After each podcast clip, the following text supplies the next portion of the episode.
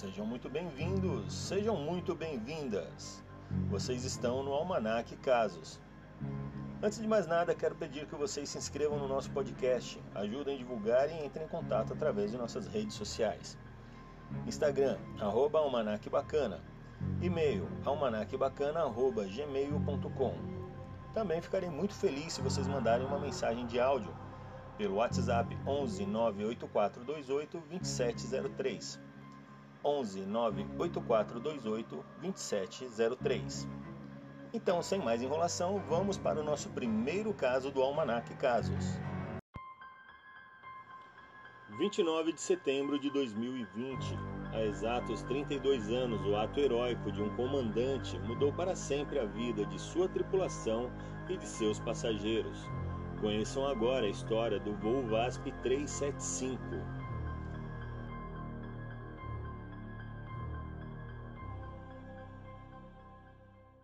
Durou mais de oito horas o sequestro do avião da VASP que fazia a rota Porto Velho, Rio de Janeiro. O Boeing 737 foi sequestrado hoje de manhã com 98 passageiros e 7 tripulantes. Morte no Boeing 737. O voo VP-375 era uma antiga rota operada pela Aviação Aérea de São Paulo, a extinta VASP. Esse voo era considerado por sua tripulação um voo longo e cansativo, pois ele se iniciava em Porto Velho, Roraima, e tinha algumas escalas: Cuiabá, Brasília, Goiás, Belo Horizonte e tinha como destino final o Aeroporto Internacional do Galeão, no Rio de Janeiro. O VP-375, naquela ocasião, tinha como tripulação o comandante Fernando Murilo, de 41 anos, o seu copiloto Salvador Evangelista, de 34 anos, um copiloto extra, o Gilberto Ren, de 33 anos, o chefe de serviço José Pinho, de 36 anos, a comissária Ângela Barroso, de 40 anos, o comissário Ronaldo Dias. E o comissário Valente.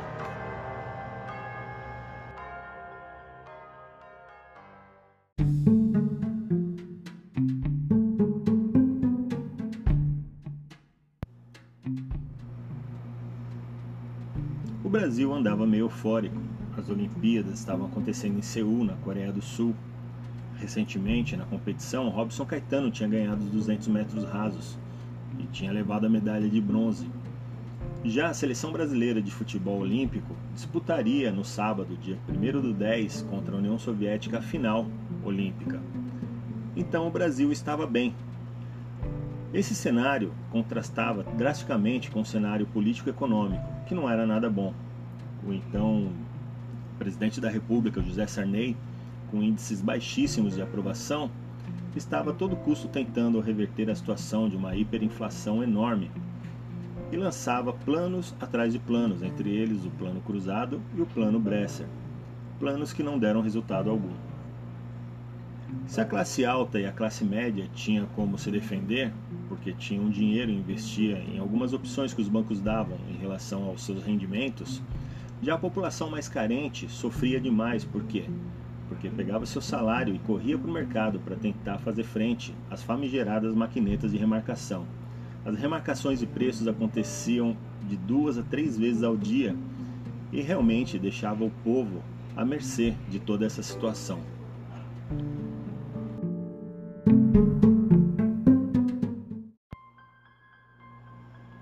Raimundo Nonato Alves da Conceição. Raimundo tinha 28 anos, 1,65m de altura, pele escura, mais para índio do que propriamente negro. Raimundo era um sujeito bastante forte. Filho de pais pobres, nasceu no Maranhão, na cidade de Vitorino Freire. Bastante quieto e educado, Raimundo não tinha vícios, não falava palavrões. Raimundo era tratorista por profissão e já tinha estado no Iraque por duas vezes pela construtora Mendes Júnior. Raimundo não tinha endereço fixo e entre uma obra e outra se hospedava na Hospedaria Paulista, no centro de Belo Horizonte. No retorno da sua segunda viagem para o Iraque, então Raimundo conhece seu irmão que ele não conhecia, o Antônio, de 25 anos. Antônio tinha constituído família em São Gonçalo, no Rio de Janeiro, E sempre que podia, então, Raimundo visitava a família de Antônio. Gostava sempre de levar um agrado, um presente para os sobrinhos e gostava de parecer estar bem de vida. Sempre reunia a família e dava conselhos para se afastar de encrencas, para fugir de drogas e a importância de guardar dinheiro para o futuro. Em julho de 1988, então, Raimundo é demitido após uma discussão com o encarregado. Ele então vaga de emprego em emprego e vê que os ganhos já não são mais os mesmos. Acostumado a fazer os cálculos das horas em dólar, como ele aprendeu no Iraque, ele via que sua hora não passava de 34 centavos de dólar. Então ele vê sua vida desmoronar. Sem moradia própria, uma coisa que não passava pela cabeça dele e não era uma opção era morar com seu irmão. Ele então põe na sua cabeça que o único culpado por toda a sua situação, o culpado pela corrupção e o desemprego, era então o presidente José Sarney. Em 8 de agosto, ele voa de Belo Horizonte ao Rio de Janeiro e volta de ônibus. Duas semanas depois, ele vai de ônibus e volta de avião. No dia 10 do 9, na terceira viagem, então, ele confirma o que viu nas outras duas viagens anteriores, que os aeroportos não tinham detectores de metais e também não faziam revistas de bagagem. Raimundo tem então um único pensamento fixo em sua cabeça.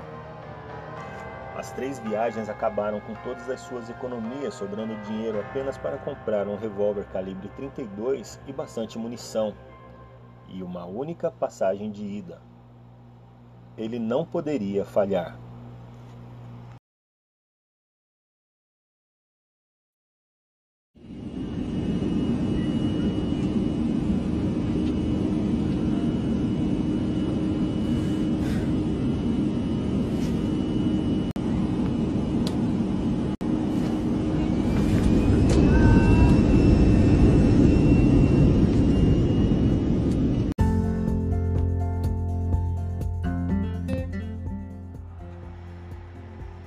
Serviram como fonte para esse caso várias é, postagens de recortes de jornais, é, pesquisas em sites, mas, sobretudo, foi feita através da leitura do livro Caixa Preta, do Ivan Santana.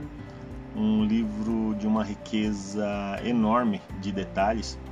Ivan Santana conta com uma riqueza de detalhes a história de três tragédias aéreas brasileiras. E entre elas é a história do voo 375. Então, dou todos os créditos para esse livro do, do Ivan Santana, que é um livro detalhadíssimo, e, e até indico esse livro para quem puder ler. Tá, o livro Caixa Preta. Muito bom esse livro e é o livro que me serviu como a maior base de, de fonte de informações para poder estar tá contando esse caso para vocês. Não percam então em breve a continuação desse caso e aguardo ansiosamente estar próximo a vocês novamente contando o restante desse caso. O meu nome é Matheus Reis, vou me despedindo por aqui. Então não se esqueça, ajude a divulgar é, esse podcast, que para mim é muito bom que todos conheçam o meu trabalho e de certa forma, vocês gostando, comentem, é, me mandem mensagens. Eu tenho já divulgado né, no próprio podcast uh, os meus contatos, as redes sociais. Fiquem à vontade para fazer comentários, para dar sugestões, para fazer críticas sem problemas e que eu vou, à medida do possível, responder cada um de vocês. Um forte abraço de seu novo amigo, Matheus Reis.